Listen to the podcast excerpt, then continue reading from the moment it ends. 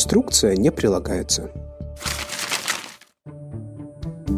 Всем привет! С вами Любовь Федоровская и подкаст «Инструкция не прилагается». Во втором сезоне мы поговорим об отношениях внутри семьи, услышим интересные вдохновляющие истории, а также поговорим о сложностях и радостях родительства. Сегодня у меня в гостях Слава Ходченков, руководитель проекта «Слава детям». Слава, ты у нас гость необычный. Я скажу, почему необычный. Необычный, потому что ты у нас папа, первый папа у нас, который присутствует у нас на программе. Вообще, это история о том, насколько папа может принимать активное участие в воспитании детей и насколько он, э, скажем так, независим от мамы, чтобы принять самому решение. Например, чем накормить ребенка, да, как его одеть. И вообще вспомнить, ага, ведь сегодня июль, а в сентябре у нас следующая прививка. Вот расскажи, пожалуйста, о своем опыте отцовства. Что самое сложное для тебя в родительстве было и, может быть, есть на данный момент? Кстати, сколько сейчас лет твоим детям? Угу. А, спасибо за приглашение на подкаст. Я с большим удовольствием а, с тобой сегодня его проведу. Что касается моих, моих дочек, то моим дочкам сейчас 8 и 4 года. И у меня замечательные дочки, что я здесь могу сказать. А, вообще, а, ты говоришь про какие-то сложности, про взаимодействие с детьми. Вот первые полтора года, пока было старшей дочки, первые полтора года для меня проходили как а, ну, просто дочка это сгусток проблем. И я прям реально избегал ее. То есть избегал ее, дома, жену, и я старался побольше задерживаться на работе, быть в каких-то проектах, делать какую-то работу, и Uh, мне кажется, за эти полтора года я с дочкой погулял, наверное, только раза три, что ли. То есть мне вообще не хотелось с ней uh, особо ничего делать, потому что это, ну, это реально сгусток проблем какой-то, который нужно кормить, а, она отбирает внимание моей жены, которую мне тоже хотелось.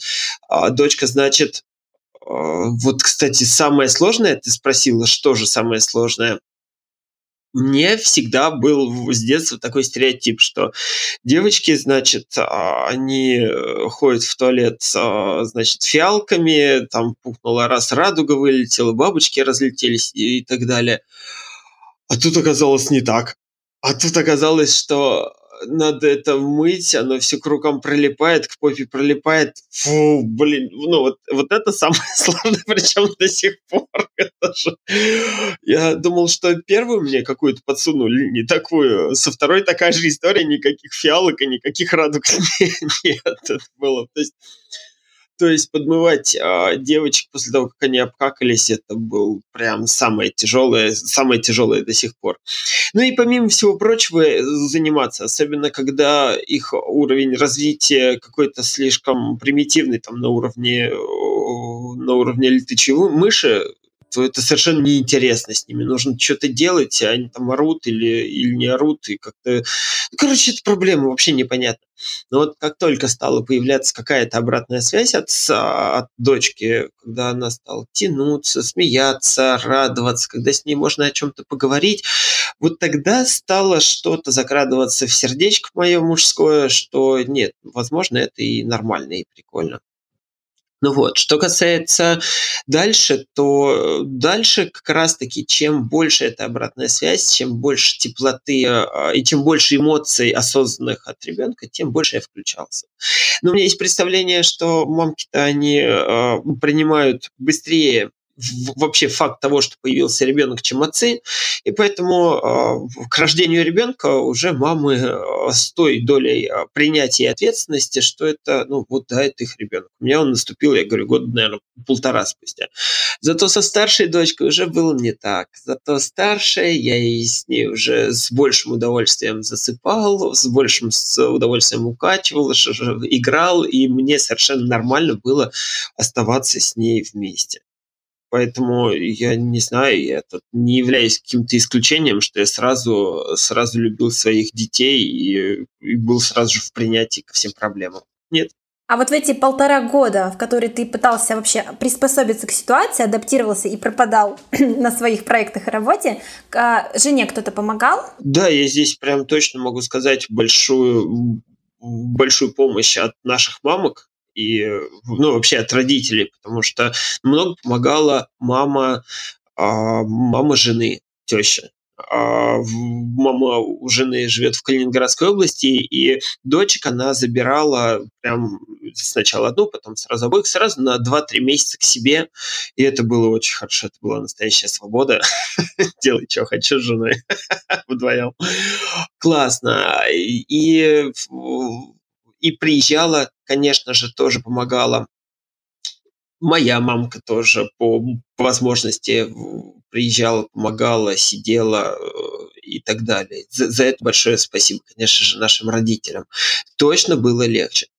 Но вот сейчас у тебя довольно взрослые дочки уже, одной 8, другой 4. А как ты с ними сейчас проводишь время? То есть сейчас ты получаешь вот уже обратную связь, ты получаешь вообще кайф от этого общения, от этой игры с ними? И как ты с ними проводишь именно свободное время?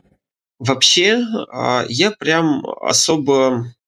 Я особо не стараюсь с ними играть. То есть а, я прям а, против того, чтобы играть с ребенком заради того, чтобы как-то увлечь или развлечь ребенка в ущерб себе. Очень часто, очень часто я сталкиваюсь с тем, что а, я, как родитель, а, особенно раньше, имел такое, такое мнение, что мне нужно чем-то ребята, а, чем-то детей своих занимать, развлекать и развивать. И это моя зона ответственности. Но вот сейчас я прям поменял свое отношение против, на противоположное. Я считаю, что счастливые дети могут быть только у счастливых родителей. Но все-таки счастливый ребенок – это основная цель любого родителя, по моим личным исследованиям, которые я провожу.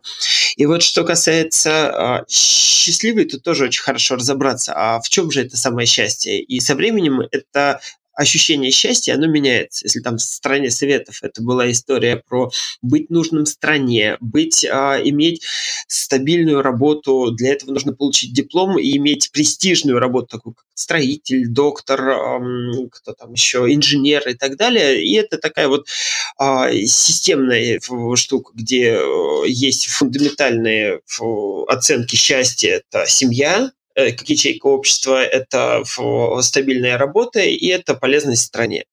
А дальше, там, не знаю, в 2000-х, 90-х годах а, очень важна была материальная составляющая. То есть а, счастливый человек тот, у кого есть достаточно много материальных этих богатств. Давай так то сейчас мне кажется, что счастье для детей, для наших, состоит в том, чтобы быть самим собой быть а, самостоятельным в своих решениях и в своей свободе. И поэтому, если мы говорим про свободу, то я думаю, что намного ценнее для того, чтобы ребенок а, был счастлив, научить его этой самой самостоятельности. И, и то, как я провожу время, я понимаю то, что счастливый родитель, нет, счастливый ребенок может быть только у счастливого родителя. И я просто занимаюсь тем, чем я искренне увлечен.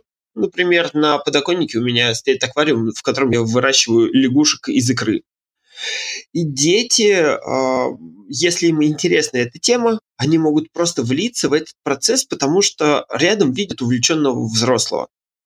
То же самое э, происходит и с чем угодно. Вот мы тут из, э, из перепиленных яиц в инкубаторе, я сделал инкубатор, мы выращивали птенцов, потому что мне это интересно, и этим не могут э, при увлеченном взросле, взрослом дети не могут этим не заниматься.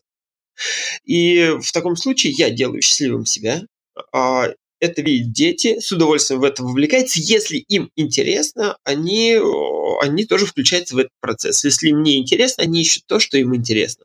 Я с тобой абсолютно согласна. Я прошла этот путь, когда ты понимаешь, что вот у тебя ребенок бодрствует два часа, и ты должен его развлечь. Итак, хорошо, я почитала книжку 30 минут, я поиграла с ним, пособирала сортер 20 минут, я понимаю, что так еще остался там чуть больше часа, меня больше меня трясет, мне не хватает сил, и я понимаю, да что ж такое, почему я не хочу играть со своим ребенком, это мой любимый ребенок, я о нем обожаю заботиться. Я люблю для него готовить. Я люблю, допустим, я люблю я люблю стирать для него в прямом смысле. Мне нравится процесс. Я люблю стирать, я люблю убираться. Я обожаю этот процесс.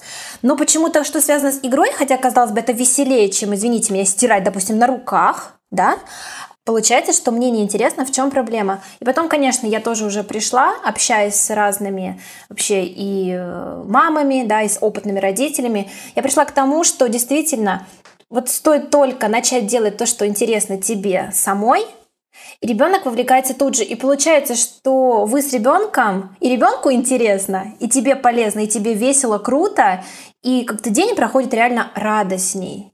Здесь я с тобой абсолютно соглашусь. Что касается развлечений, а, у нас вся система дней рождения, отдыхов а, построена на том, чтобы развлечь ребенка.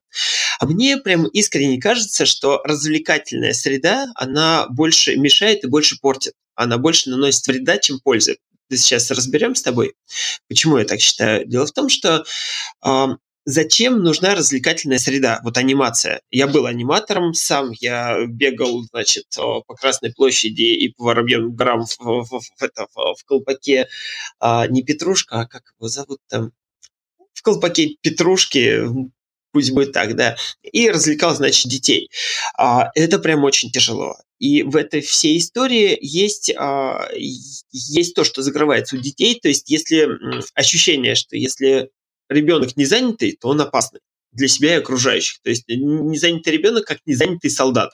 Его нужно обязательно занять чем-то.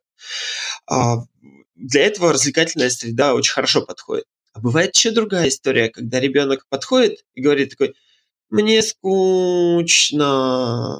Это вообще что такое? Это говорит о том, что я не могу себя развлечь, развлеки меня. И взрослый такой сразу же, а, сразу же включается. Взрослому очень важно а, что-то сделать в развлечении ребенка, потому что если взрослый не включается, то да, вот тут есть страх, что не занятый ребенок опасный, ребенок навредит себе или окружающим. Или же, если я не займу ребенка, значит, а, ребенок, я плохой родитель, потому что у меня ребенок скучает. И тогда взрослый начинает что-то придумывать, там, жонглировать э, или, или в книги читать, разукрашки, неважно, что угодно. При этом всем у ребенка лишается ответственность за свое собственное развлечение. Ребенок привыкает к тому, что его кто-то развлекает, и самостоятельно придумать, вообще понять, почувствовать себя, а что же мне самому интересно, чем же мне самому хочется заняться, а, у ребенка это начинает отсутствовать, к сожалению. Мне кажется, что есть классный путь обратный, когда дать возможность ребенку поскучать. Потому что именно в скуке рождается чувство себя, чувство, что же мне интересно самому сделать, и э, такое чувство, что э, в скуке рождается творчество. Давай так. Поэтому я прям э, противник того, чтобы развлекать, а лучше создавать развивающую среду. Хорошая развивающая среда рождается там, где у кого-то есть свой собственный интерес. Например, если мне интересно делать факелы, которые мы в походах с детьми постоянно делаем, э, я делаю это с, э, с упоением и с вовлечением, никто не может окружающий не вовлекаться. И вот в этом вот большая разница. Я здесь с тобой, пожалуй, опять соглашусь на все сто процентов. Знаешь, у нас был выпуск в первом сезоне с детским неврологом как раз про раннее развитие. И как всех нас напугал основатель корпорации Sony Масару о том, что после трех уже поздно. То есть ребенком надо заниматься, развивать его. И если вот вы все заложите, эту базу, да, то все будет окей. Но если что-то пошло не так, то после трех уже поздно. И на самом деле, ну, в то время многие родители очень обеспокоились. И вот что сказал детский невролог, что самое основное, что должны родители усвоить, про раннее развитие. Это то, что ребенка надо именно ну, показать, научить, что существует свободная игра, и что ребенок должен себя занимать, уметь сам. Вот это, наверное, самое главное, что должен вынести родитель, потому что все вот эти вот э, развивашки, знаешь, там от года, от полтора, боже мой, ну ребенку на самом деле это все не надо. Это надо маме, давайте, или папе признаемся, чтобы отдать туда ребенка, иметь свои полтора часа поработать, или, не знаю, попить кофе, почитать книгу, или, не знаю, пойти спортом позаниматься. Верно? И вот как раз основная задача родителя действительно, а, я уж не знаю, как правильно здесь сказать, научить, либо показать, но смысл остается прежним, показать ребенку, что существует да, выбор, и он должен сам уметь себя занимать, он должен поскучать и понять, ага, что из скуки, по идее, рождается вот та истина, и, может быть, какое-то даже творческое начало. Ребенок понимает, а может быть, мне интересно, не знаю, пойти сделать вот это, а не то, что делала мама со мной на протяжении всего года. А также, Слава, я знаю, что ты а, говоришь о построении именно партнерских отношений между родителями и детьми. Что такое партнерские отношения вообще для тебя со своими дочками? А, что касается фундаментальных вообще а, ценностей, как я говорил, для того, чтобы дети, люди вокруг меня были счастливыми, ну, я думаю, что нужно быть счастливым самому. Для того, чтобы быть счастливым самому, ну, это вообще очень непонятная фраза, из чего состоит. Давай разбираться. Мне кажется, что а, счастливым человек может быть тот, который мог, может чувствовать, что же ему нужно самому, это про эмоциональный интеллект вообще, что с ним происходит. А, уметь чувствовать, что нужно ему самому, и помимо всего прочего, уметь отстаивать свои границы, выставлять и отстаивать. А, для того, чтобы отстаивать свои собственные границы, а, для этого, для этого нужно, нужна какая-то система правил. То есть, а, если мы говорим про институт свободы, как противовес института послушания, да, кстати, я бы сейчас сначала проговорил разные институты, хорошо? То есть есть, я вижу, что на протяжении столетий, прям, ну, прям точно столетий, у нас развивается институт послушания. Институт послушания что это? Дети ответственны перед матерью, мать ответственна перед отцом, отец ответственен перед государством, государство ответственно перед Богом. Очень четкая градация, очень четкое распределение ответственности, которой немного. И э, в этом институте очень понятно, кому что надо делать. И вот Институт послушания – это когда взрослый, сильный или старший по этой иерархии говорит, что нужно делать, и э, нужна дисциплина для выполнения того, что делать. Там есть стабильная система и так далее. В этой, этой системе хорошо, потому что э, человек один э, не может выжить. А обязательно человеку нужно, нужен какой-то социум в этой системе. Ну, потому что если мы возьмем там 18-17 век, если человек остался один, скорее всего, он погибнет. И вот друг другу помогать, это прям очень-очень а, было важно. А, что происходит сейчас? Сейчас говорить о том, что а, государство ответственно перед Богом, наверное, нет. В стране советов это прямо искоренялось. Если говорить про государство, то, мне кажется, сейчас кривой косой только не ругает государство, это прям стало нормой. Есть равноправие мужчин и женщин, дети не все живут с, с родителями в, в полной семье и так далее. Институт послушания, ну, нужно принять, что он рушится к сожалению, к счастью, просто меняется время, он рушится. И опираться на него а, дальше, когда приходишь в школу, тебя заставляют учиться. Когда а, выходишь на работу, обязательно нужно работать, потому что страшно не работать, слишком большое давление и так далее, а, он менее актуален. И что же приходит противовес ему? Приходит противовес институт свободы.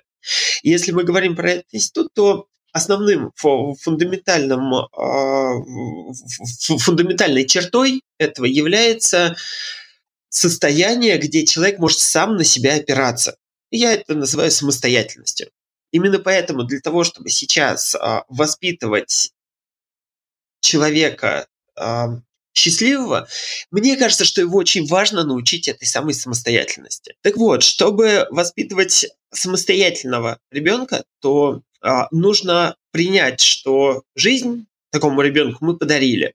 Не дали, значит, долгосрочную аренду с какими-то правилами, где он должен быть удобен родителям и где он должен говорить, что ему говорят сильные и старшие, и авторитетные, а, а где он может сам на себя опираться. А, то есть там, где у каждого человека у нас в семье есть свои права, есть свои потребности, есть свои порывы, стремления, и каждый человек может быть любым, проявлять любые эмоции, будь то злость, агрессия, радость, а, печаль.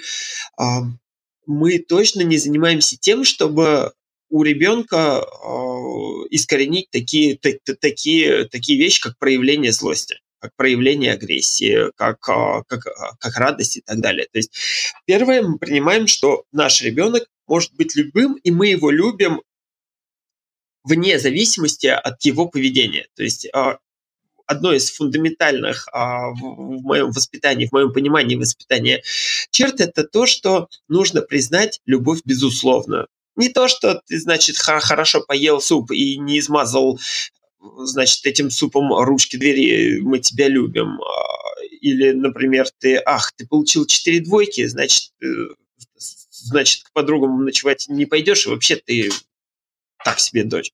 Нет, у нас есть история про то, что мы любим, безусловно, друг друга. А, это первое. То есть точное искоренение условностей.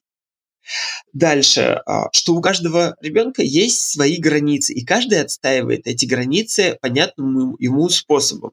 Поэтому, если если кому-то что-то хочется, мы уважаем это правило, и мы проговариваем те правила нашего дома, которые, которые мы сами садимся и придумаем.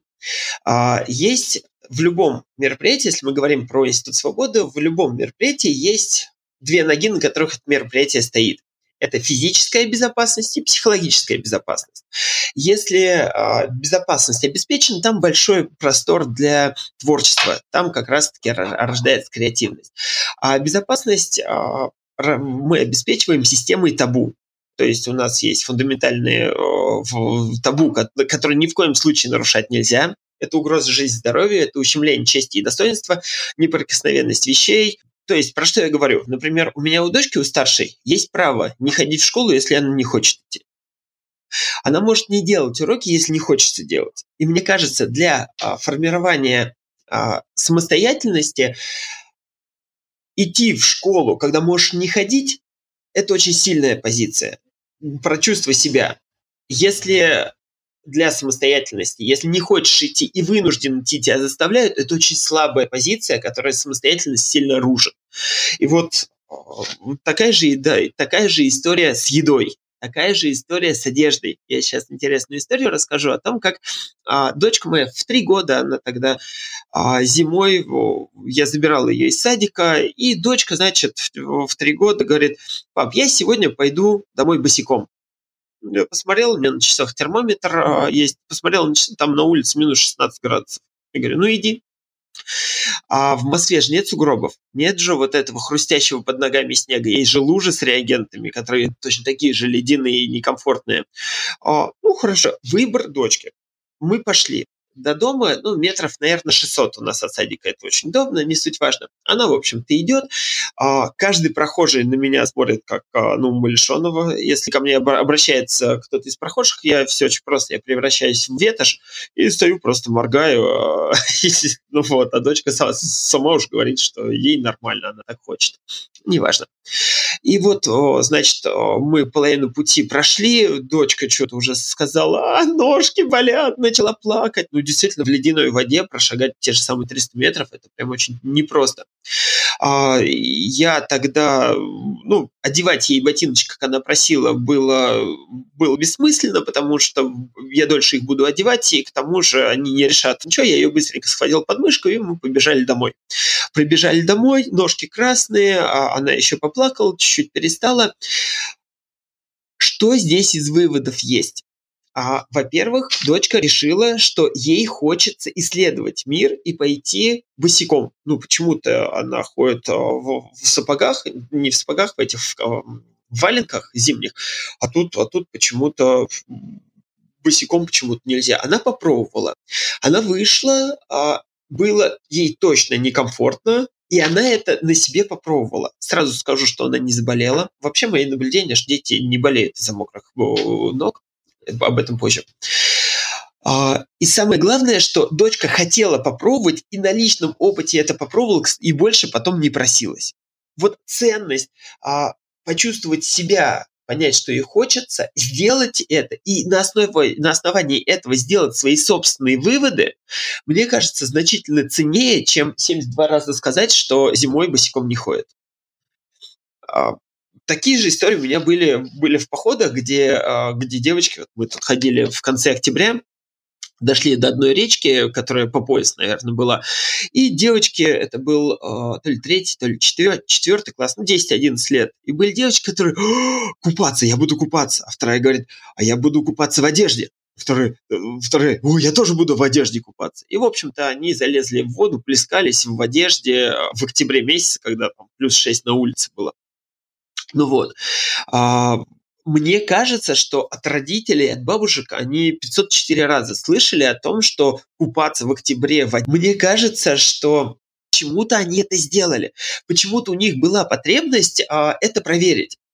А, еще раз скажу, что я потом узнавал у родителей, они не заболели, и больше они а, не просились купаться. Почему-то. вот, просто попробовав это на опыте. А, для того, чтобы дать свободу, нужно организовать рамки безопасности, угрозы жизни здоровья и ущемления чести достоинства. Если эти табу соблюсти, то остальное все, ну, все можно. И дальше каждый человек сам решает, как ему действовать. А в таком случае у человека есть право допускать ошибки. И очень классно, когда есть возможность самостоятельно с этими ошибками справляться. А, у нас сейчас вот в эти выходные был, был поход на болото, и на болотах, значит, ребята ребята стояли палатки, было похолодание, шел дождь, и я рассказал ребятам на общем сборе о том, что группа большая, 30 человек, я сказал о том, что а, ваша задача сейчас, пока заливает нас грозы, дожди, сохранить спальники в тепле и в сухости, и сохранить палатки от протекания. Для этого нужно их растянуть хорошенько, чтобы внутренние и внешние палатки не, не соприкасались. И кто-то из ребят а, подумали, что да, они, а, им это нормально, они пошли и быстренько растянули. А были ребята, которые, с которых чаще всего так делают мамы для того, чтобы им обеспечить комфорт. Они не стали растягивать. Да, у кого-то палатки протекли, у кого-то спальники намокли, и они, им пришлось спать, а, в принципе, ночью, а, всю ночь в мокрых спальниках. Угрозы для жизни и здоровья не было, потому что было там 15-18 градусов, это нормальная температура, чтобы никто не, не простудился, не болел. Но был большой дискомфорт. И вот а, они точно слышали, что нужно сделать, чтобы избежать этого дискомфорта. При этом всем ребята сами пошли, а, там не стали ничего делать, они попробовали поночевать в мокрых спальниках, и мне понравилось, за них это никто не решил, и вот следующую ночь они уже и растягивали колышки от палаток лучшие, и уже э, просушивали все спальники, потому что им не понравилось, хотя до, до этого за них делали мама, папа. Ценность э, воспитания и свободы заключается в том еще, чтобы дать возможность допускать ошибки и самим справляться с результатами, результатами этих ошибок. А, я еще люблю вот приводить пример э, с питанием. Мы немножко помладше сейчас, да, когда вот там в 6 месяцев вводили прикорм, сейчас нам уже почти 2 года. А, очень часто слышу от мам, потому что обычно мамы кормят, да, то есть что, ну, я кормлю из ложечки, то есть я кормлю так, чтобы, паси бог, ни одна капелька супа не пролилась на стол. Вот эта история о том, что, смотри, допустим, ребенок, когда он э, ест, сам он учится есть, да, он познает, что такое ложка. А, ложка умеет вот крутиться, она умеет падать. Ложка может упасть пустой, она может упасть с кашей. И если ложка с манной, допустим, кашей упала на пол, то манная каша, она, допустим, может прилипнуть, присохнуть к полу, да, а если еще ее размазать по полу, да, то вообще получится какое-то там, не знаю, искусство, да. То есть а, вот это все, э, я здесь с тобой, вот в продолжении темы, я здесь с тобой абсолютно согласна, что ребенок, пока он не попробует, да, он не поймет, как, э, как э, работает этот предмет, что с ним можно сделать, что тарелка, она может реально летать, то есть она может улететь со стола, и тогда тарелки уже нет. Вот это вот ограничение, это же начинается практически вот с пеленок, да? Ешь только из ложечки, чтобы не испачкаться. В песочнице недавно был пример, мы играем, то есть все в песочнице, и бабушка с ребенком, ну вот честно скажу, это грустная история, ребенок берет песок, насыпает в ведро, начинает э, из этих формочек что-то лепить. Бабушка что говорит? Слава, бабушка говорит, не так ты, Гриша, делаешь. Нужно взять не эту лопатку, не трогай лопатку этого мальчика, не так ты ведро, не так ты песок в ведро насыпал, не так ты формочку перевернул, смотри, у тебя все. И я понимаю, что ребенок, он просто он стоит вот с такими глазами, вот любое на его действие бабушка говорит не, не, не. То есть, мне кажется, у такого ребенка может сформироваться ощущение, что я не, я неправильно делаю, я не умею делать. И вот это как раз, как раз полное, мне кажется, отсутствие свободы. И что потом вот получится из такого ребенка, я не знаю на самом деле. А тут очень просто прости, я тебя перебью. Вот мы говорили про институт послушания. Там э, старший сильный говорит, как надо, чтобы ребенок делал, для того, чтобы этого ребенка встроить в систему, которая будет функционировать. И если ребенка из ребенка готовить военного, если рабо- готовить в, в госаппарат, в, в передачи традиций и так далее, то ну, прям точно хорошо, хорошо так. А, потому что такому ребенку очень тяжело будет выжить самостоятельно. В Институте свобод не так. Сейчас довольно-таки легко выживать одному в городе. Ну, то есть есть, а, мы сегодня говорили про Child Free, а, вот яркий пример, почему нет если человеку-то комфортно, и этот человек может опираться на себя, зная, что он выживет один. А, в таком случае, в таком случае сейчас угроз жизни нет, есть выбор или воспитывать в состоянии свободы, или воспитывать в состоянии в, в, в институте послушания. Тут выбор каждого. У бабушки тоже есть страхи, что если он совочком сильно махнет, а другому ребенку попадет, попадет в глаза, это небезопасно и еще и стыдно перед соседями и так далее. И тут бабушку тоже можно понять. А бабушку можно понять, но невозможно все проконтролировать. Бабушка сегодня э, контролирует, завтра она отвернулась да, в сторону на секундочку, и ребенок сделал это. То есть, мне кажется, эта история как раз о том, когда много запретов, когда все не-не-не и к сожалению. А, Слава, мы с тобой, мне кажется, плавно уже вот пере, пере, перетекли в твою вообще тему. Ты говорил про ответственность, самостоятельность. Я вот вообще хочу спросить у тебя про походы, собственно говоря. А, смотри, вот через, а, если посмотреть через призму э, теории привязанности, да, мы, кстати, тоже разбирали это в предыдущем сезоне, мы ребенка готовим к независимой жизни. Да, вообще вот э, если взять теорию привязанности, всю ее вот по крупинкам, да, по частичкам разобрать, то в итоге наша цель ребенка подготовить, да, к независимой самостоятельной жизни. Во-первых, к адекватному воспринятию э, себя, научить его выстраивать нормальные гармоничные отношения с другими людьми, в идеале с эмпатией к окружающему миру, ну и вообще вот в целом а, самостоятельность, умение брать на себя ответственность. Как вы это развиваете в своих походах, да? Как вы учите, обучаете э, детей этому навыку? Расскажи про это поподробнее, очень интересно. Спасибо, что спросила. Я очень люблю тему походы, и вот, собственно, поэтому а, этот мой проект родился совершенно случайно, когда я, я начал э, сам участвовать в вопросах воспитания дочки. Это началось э, лет, наверное, с пяти, потому что до этого я считал, что а, воспитание и образование – это дело жены, а моя, моя задача – деньги нам приносить. Потом я, когда задачился, это оказалось очень увлекательно, это оказалось очень интересно. Моя старшая дочка стала чего-то голос повышать на жену, а нас в семье так не принято. Я решил разбираться в этом сам. А, читать семинары, ну, совершенно непонятно. Там вынесешь один процент в голове, ходить на какие-то занятия, тоже такая же история. И я решил, что а дай-ка я проведу 100 детских мероприятий просто вот просто возьму и проведу где день будут добывать детей и для них что-то делать. Тогда я как раз я аниматором еще начал участвовать. А, где Слава вот... Петрушка? Да, да, да, да.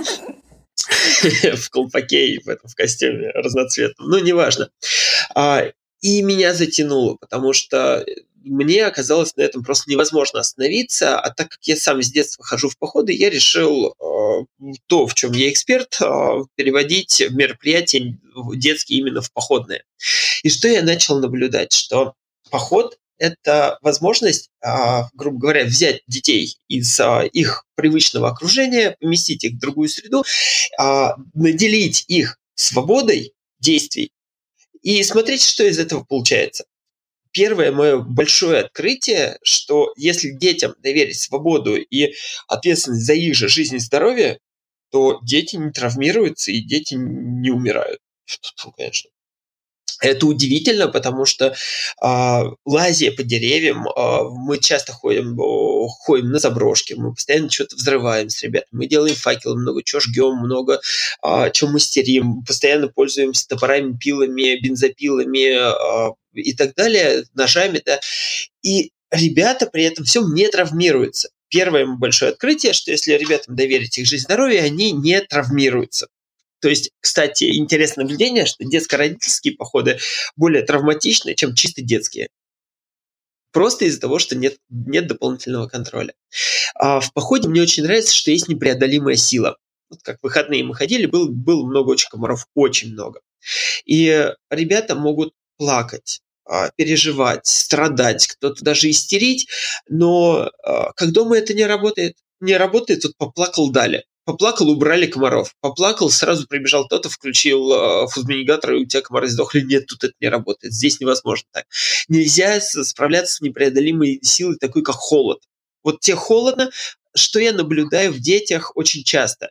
Когда ребенок замерзает, он не делает действия, чтобы согреться, они элементарные. Там поприседал, пробежался, одел на себя какую-то куртку, которую тебе мама положила в рюкзак теплую и так далее сейчас замерзающий ребенок стоит и всем своим видом старается показать, чтобы, что ему холодно, чтобы кто-то из взрослых обратил на него внимание и сделал так, чтобы он не мерз. Это слишком долгий путь, мне кажется. И мне кажется, что важнее, ценнее ребенка научить чувствовать себя а, с, с, свои потребности и свою терморегуляцию, чтобы самостоятельно это делать. А, поэтому вот эта непреодолимая сила, она учит справляться с трудностями, которые могут а, встречаться на маршруте. Теперь о трудностях. Я обожаю трудности. Мне кажется, что современное общество, оно старается детей от трудностей оградить. То есть, если это детский садик, нужно прям пробку вот эту извилистую путь а, ее выположить, потом, чтобы в школу пошел там убирать пни, коряги, чтобы он только учился, чтобы у него не было там а, ничего тяжелого преодоления, значит, потом, чтобы взлетная полоса, полоса он полетел, а, значит, к своей карьере, к своим делам, к своему счастью и так далее. Не работает это так. А, нужно, мне кажется, что трудности очень важны и полезны для формирования а, человека, потому что во время трудностей а, формируется ощущение, что можно в трудность пойти, с ней справиться и получить опыт преодоления трудности. Это очень ценно, это очень круто. У меня есть, например, такой поход в ноябре, когда мы с ребятами, ну, ноябрь это там плюс 4 градуса на улице, вода такой же температуры, и у ребят посередине маршрута случайно так а, встречается брод, брод где-то по пояс. А, и ребята, такие вообще не понимая, как, как с этим справиться, преодолевают его. Пойти в брод в, в ноябре – это страшно. Но это еще и любопытно.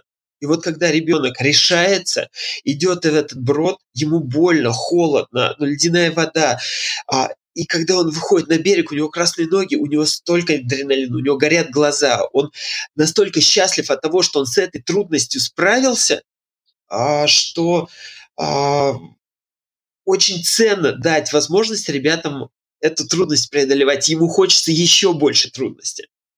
А, есть, правда, в этом бывает такая история, что в эти же походы идут родители, а, и они таких детей а, чаще всего не таких, и кто-то из родителей решает своих детей перевести через брод.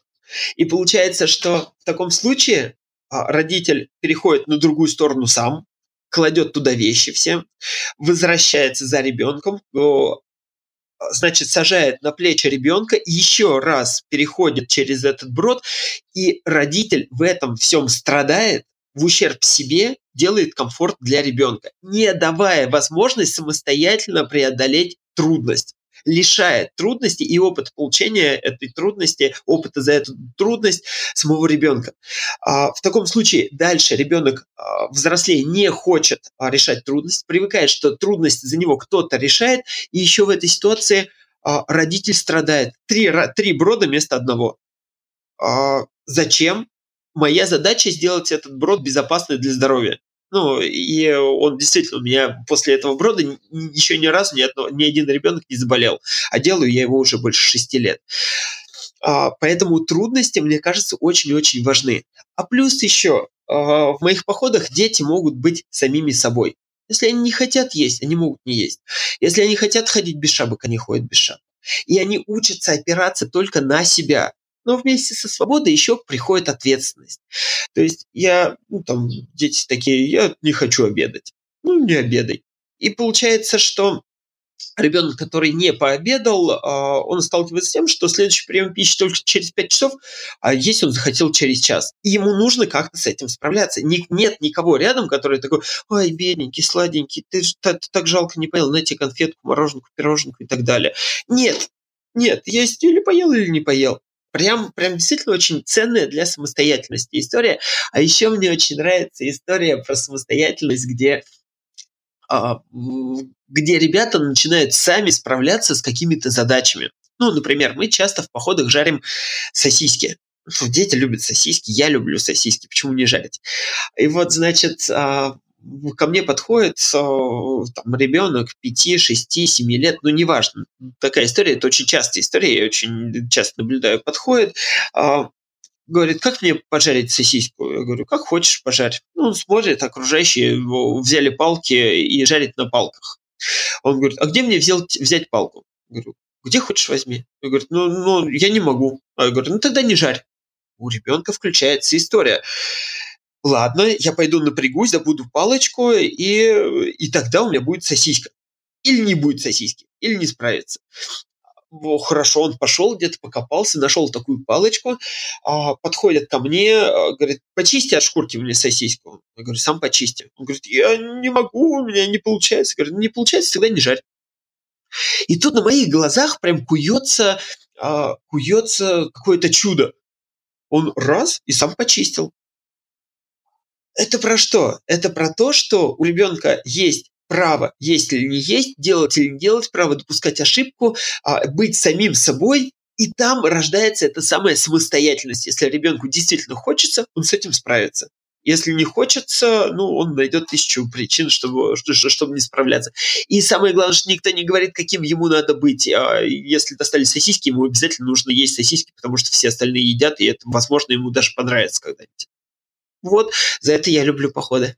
Слава, а какой вот средний возраст детей, которых ты берешь с собой в поход? Ой, средний это очень сложно. Ну или давай от, от и до. Вот от и до. Все какие-то рамки есть? От и ага. до. Да, я понял о том, что воспитывать ответственность, самостоятельность недостаточно только, э, только в детях. Я начал довольно-таки много работать с родителями и вообще пропагандировать э, именно, именно походный прогулочный вариант с детьми. Поэтому я стал делать детско-родительские походы, куда я беру детей а, с родителями от полутора лет. А, вообще, вообще, если говорить про чисто детские группы, то детей, а, детей без родителей я беру уже с 4 лет. Но если с 4 лет, то я не беру а, дошколят вместе со школьниками. То есть дошколятам 4-6 лет довольно-таки хорошо, комфортно друг с другом. Если туда попадают еще школьники, уже становится менее интересно, потому что это разная динамика, разные, разные педагогические задачи ставятся. То есть если я беру без родителей с 4, то я беру, делаю группу до 6 лет. Чаще всего это дети от 8 до 12 лет. А старше 15 особо не ходят, потому что у них есть задачи ЕГЭ, ОГЭ, поступления, репетиторы. Им уже не до походов, поэтому 15-летние очень редко со мной ходят. Понятно. А вот ты можешь вспомнить сейчас какой, может быть, какой-нибудь самый интересный случай вообще с ваших походов? Сколько уже, получается, 6 лет вы ходите в походы, да? Да, я провел за эти чуть меньше, чем 3 года я не знаю, сколько мероприятий. 100, 100 мероприятий я провел очень быстро, что-то, мне кажется, за полгода, наверное. Ну да, я, я, я очень быстро их собрал, потому что в этом очень много сил, энергии было, очень интересно, много было. А, я провел ну, точно больше 300 походов, а, прям значительно больше, наверное, ближе к 400. Было, ну, что, у меня несколько походов в неделю сейчас проходит. И какой-то супер интересный случай, я не знаю, у меня вся жизнь, вся, вся жизнь моя сейчас в интересных случаях. Это очень сложно определить.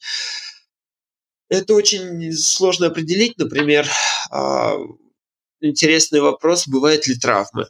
К сожалению, бывают, или к счастью, бывают, потому что это жизнь. И вот совсем недавно был, был поход, где одна девочка спускалась по склону, упала, поранила ногу.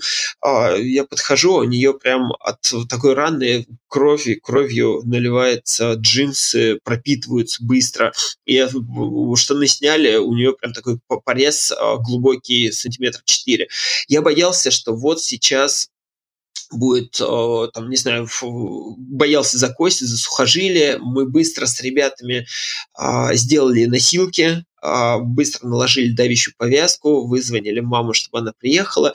Мы с ребятами сделали а, выброску пострадавшего на, с маршрута. Мы вышли туда, где можно было уже на машине отправить, а, отвезти до, до трампунта.